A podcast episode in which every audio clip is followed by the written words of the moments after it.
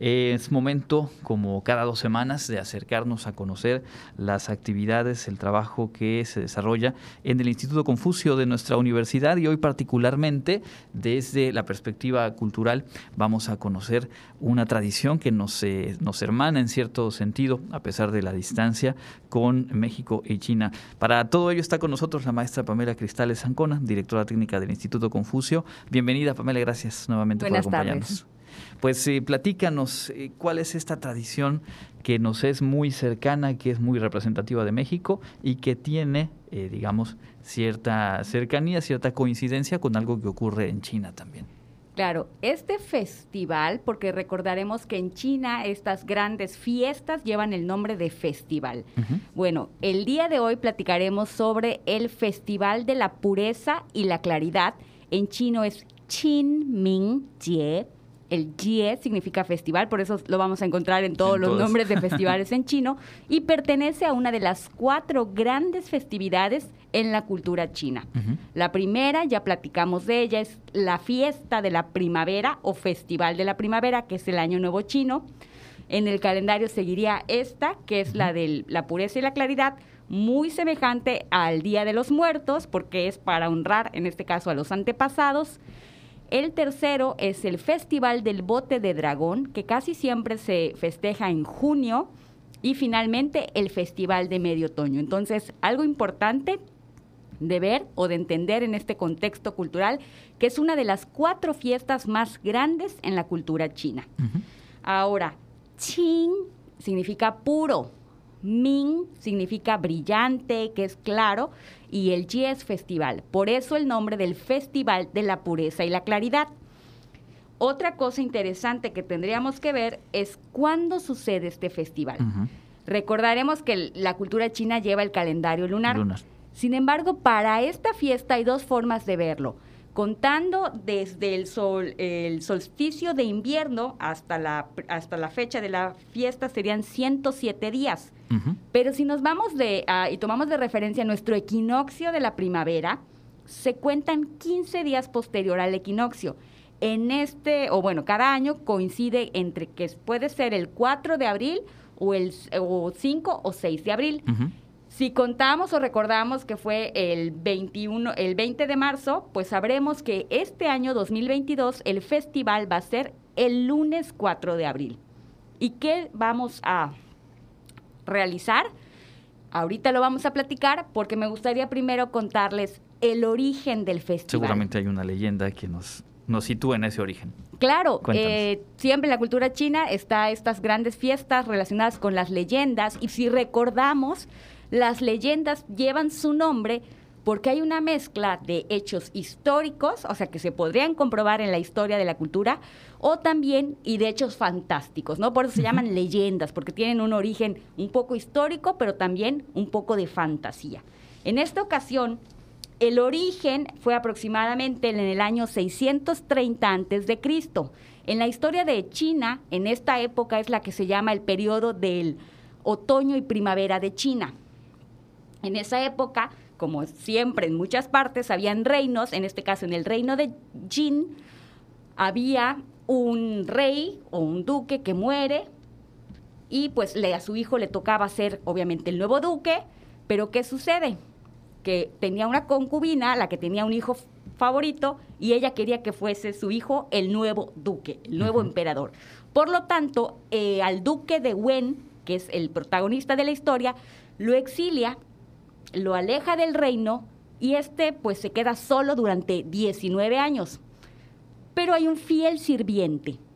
Este fiel sirviente fue tan fiel y realmente amaba tanto a su duque que la leyenda cuenta que en algún momento fue capaz hasta de cortarse un pedazo de piel, un pedazo de la pierna y dársela a su duque para alimentarlo cuando estaba muy enfermo y cuando estaba mal. Posteriormente, 19 años después, el duque es reconocido y regresa a su trono. Sin embargo, en esos 19 años sucedieron muchas cosas y se alejó de su fiel sirviente. Estando ya en su reino, se da cuenta de, o hace una, recuerda todo lo que hizo por él y decide buscarlo. Pero este sirviente ya llevaba un, otro tipo de vida. se había refugiado en el bosque, lejos de todo contacto con la vida común, con la gente y con su madre.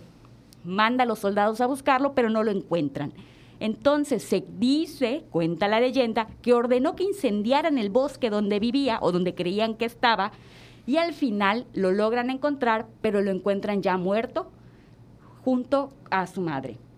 Por lo que este duque se siente tan mal que decide crear un, eh, una especie de tumba para agradecerle, para recordarlo, y prohíbe que en el pueblo, que es en el reino, eh, se coma o se utilice fuego para cocinar. E inicia en ese momento un festival durante todo un mes, el festival llamado Hanshi, que significa que van a comer pura comida fría porque no pueden utilizar el fuego. La cuenta la leyenda que esto se quedó, pero que con el paso obviamente de los años la festividad se llevaba a cabo en invierno, por lo que ancianos y niños al no poder comer comida caliente, se cambia a que sean tres días, pero de todas formas no lograban superar y morían por el hecho de vivir en el invierno y no poder comer comida caliente. Se cambia alrededor esta costumbre de la dinastía Tang, ya mucho tiempo después, y se cambia a la primavera, en una época pues donde hay calor y donde realmente sí se permite eh, o no hace tanto daño el comer comida fría como lo hacía, por supuesto, en invierno. Y el nombre de este gran sirviente, en honor a quien se hace este festival primero, tiene el nombre de Chie Situi. Entonces, esto da origen a que al día de hoy se celebre el famoso festival Chin Ming Chie. ¿Y qué se hace en este festival? Que es por, donde nosotros lo hacemos similar a nuestro Día de Muertos, claro. Pues las familias acostumbran visitar las tumbas. En muchos lugares de China, sobre todo en las comunidades más lejanas de las grandes ciudades, las tumbas siempre están en las montañas o en los cerros. Entonces la gente se, va, se junta la familia, van y hacen el famoso barrido de tumbas. Limpian las tumbas, ofrecen ofrendas de comida, en este caso la comida que le gustaba, comida fría también, vino, y algo muy simpático es que también se quema dinero de papel, porque se cree que nuestros muertos, nuestros antepasados, necesitarán ese dinero pues para comprar sus cosas, para vivir, tener una buena vida en el más allá. También las familias se reúnen y pasan la tarde juntos, comen el famoso ching tuan, que son unas bolitas de arroz de color verde y es dulce. Este es el platillo que acompaña la fiesta. Y también en las tardes, aprovechando que es primavera, que el cielo está claro, como dices el nombre del festival, suelen volar los famosos papalotes chinos. Y otras familias acostumbran a hacer un poco de senderismo, a, realizar caminatas en la naturaleza todo eso es lo que ocurre hoy por hoy en el marco de este festival, esta tradición. Y, preguntarte, lo mencionabas ahora, eh, un poco qué es la, cuál es la creencia de lo que hay después de la muerte, digamos, desde la visión, desde la cultura china pues realmente creen que siguen viviendo, ¿no? No saben en dónde, no saben cómo, pero ellos siguen viviendo. Y de hecho, eh, no es tanto chino, pero bueno, hay mucho budista en China y ahí se cree que si fuiste una mala persona durante tu vida, en el más allá tienes prohibido comer y solamente se te va a autorizar comer en esta festividad. Entonces también es algo diferente. Lo del dinero es porque ellos creen que lo van a necesitar. Lo del barrido de tumbas se hace para honrarlos, para recordarlos, pero también se cree que si tú no cumples con esa limpieza de la tumba, no solamente la, tus ancestros o la persona que esté enterrada ahí va a tener un mal día o va a tener un mal momento, sino que toda la el infortunio va a caer sobre la familia, al menos durante un tiempo, por no haber cumplido con esta tradición de limpiar la tumba y honrar a, a sus muertos. Qué interesante, de verdad que como, como cada dos semanas nos sorprende ir conociendo como estas capas profundas de la historia, pero que tienen total vigencia, que se, se transforman a través del tiempo y que nos permites asomarnos en, en estas charlas. Aparte de ello, eh, hoy creo que antes de despedirnos es importante compartirle al público algunas invitaciones que tiene el Instituto Confucio. La primera de ellas hoy, hoy por la tarde, ¿no? Claro, queremos invitar a todos los que están interesados en conocer el sector turístico y las oportunidades que podrían haber en este sector con China.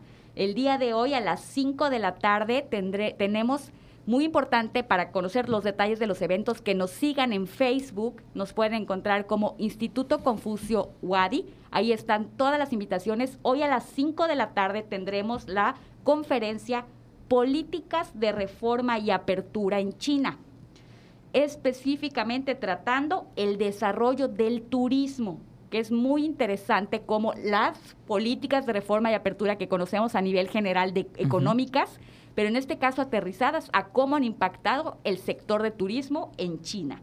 Lo va a impartir la eh, maestra Silvia Natalia Verón, ella es de Argentina y se estará conectando para compartirnos su experiencia. Perfecto, hoy a las 5 de la tarde. Hoy eh, jueves a 31 de marzo a las 5 de la tarde. También mañana, viernes primero de abril, iniciamos el mes y también lo iniciamos participando en la décima edición de la Filey. Tendremos la conferencia a las 4 de la tarde, un encuentro cultural con la ruta de la seda. En este caso, volvemos, mucho se habla de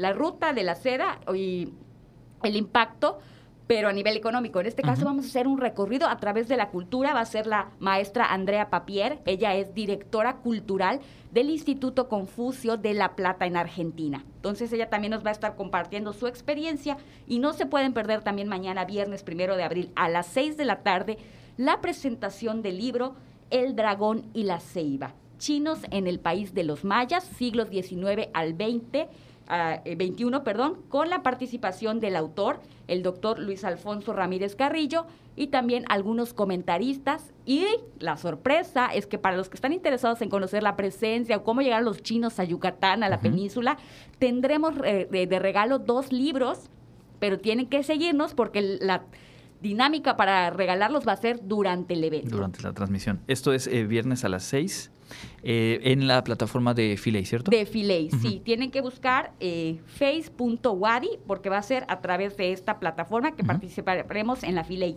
Y finalmente el domingo por la tarde, domingo 3 de abril a las 4 de la tarde, tendremos la conferencia Lo Chino en Chile que imparte la doctora María Montt. Y aquí es algo interesante porque será lo que en Chile se dice de los chinos y cómo los mismos chilenos tienen esta idea de qué es el chino o cómo es el chino. Entonces es también una perspectiva diferente, algo interesante para que por favor sigan la transmisión. También va a ser por face.wadi. Perfecto, el domingo a las 4 de la tarde y como ya lo decía eh, Pamela, seguir a través de Facebook Instituto Confucio Wadi, revisar la página institutoconfucio.wadi.mx para estar eh, al día de las actividades, las invitaciones y por supuesto nosotros aquí retomaremos más adelante pues estas conversaciones de los jueves. ¿Algo más que quieras agregar, Pamela? Nada, que estamos ya deseosos de poder presentarles en otra visita también nuestra oferta de cursos, de cursos durante verano, que será en junio y julio, así que sigan en nuestras redes y ahí también podrán ver muchos videos de todas nuestras participaciones y eventos en diversos escenarios. Perfecto, pues estaremos al pendiente. Es la maestra Pamela Cristales Ancona, directora técnica del Instituto Confucio de nuestra universidad. Nosotros tenemos más noticias aquí en Contacto Universitario.